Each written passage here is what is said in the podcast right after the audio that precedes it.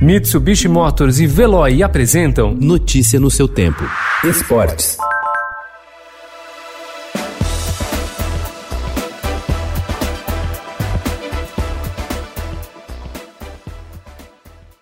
Campeã olímpica de vôlei em 2012 em Londres, Tandara conquistou em meio à pandemia de coronavírus uma vitória que transcende as quadras. Venceu na justiça a ação que movia contra o Praia Clube de Uberlândia, Minas Gerais, que a dispensou grávida em 2015. Em decisão de última instância, a subseção de dissídios individuais do Tribunal Superior do Trabalho concluiu que o clube mineiro não poderia ter rescindido o contrato de direitos de imagem com a jogadora durante a gravidez. É um marco de muita representatividade feminina feminina, disse Tandara ao Estadão sobre a decisão judicial inédita no esporte brasileiro.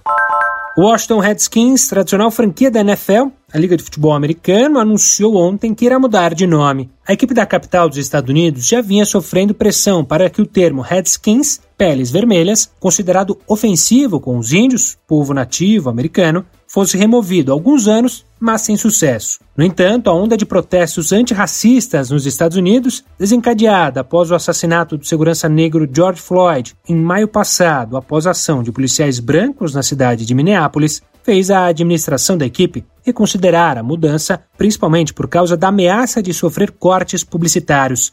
A franquia ainda não revelou o novo nome.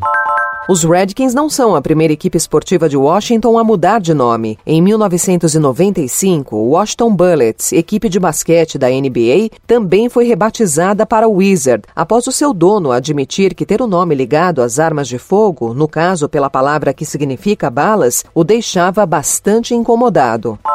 O atacante Roberto foi um dos jogadores da Chapecoense que testaram positivo para o novo coronavírus na semana passada. Ele está internado em um hospital na cidade de Chapecó. A revelação foi feita pelo próprio atleta, já que o clube não divulgou os nomes dos infectados. Em postagem nas redes sociais, ele disse que esse é o maior desafio da vida o Manchester City vai poder disputar a próxima Liga dos Campeões. Ontem, a Corte Arbitral do Esporte anulou a punição de dois anos sem participar de torneios europeus aplicada ao City pela UEFA por não cumprir o fair play financeiro. O tribunal entendeu que a maior parte das acusações foi inconsistente ou estava prescrita. O clube foi multado em aproximadamente 60 milhões de reais. Notícia no seu tempo. Oferecimento Mitsubishi Motors. Apoio Veloy. Fique em casa. Passe passe sem filas com o Veloy depois.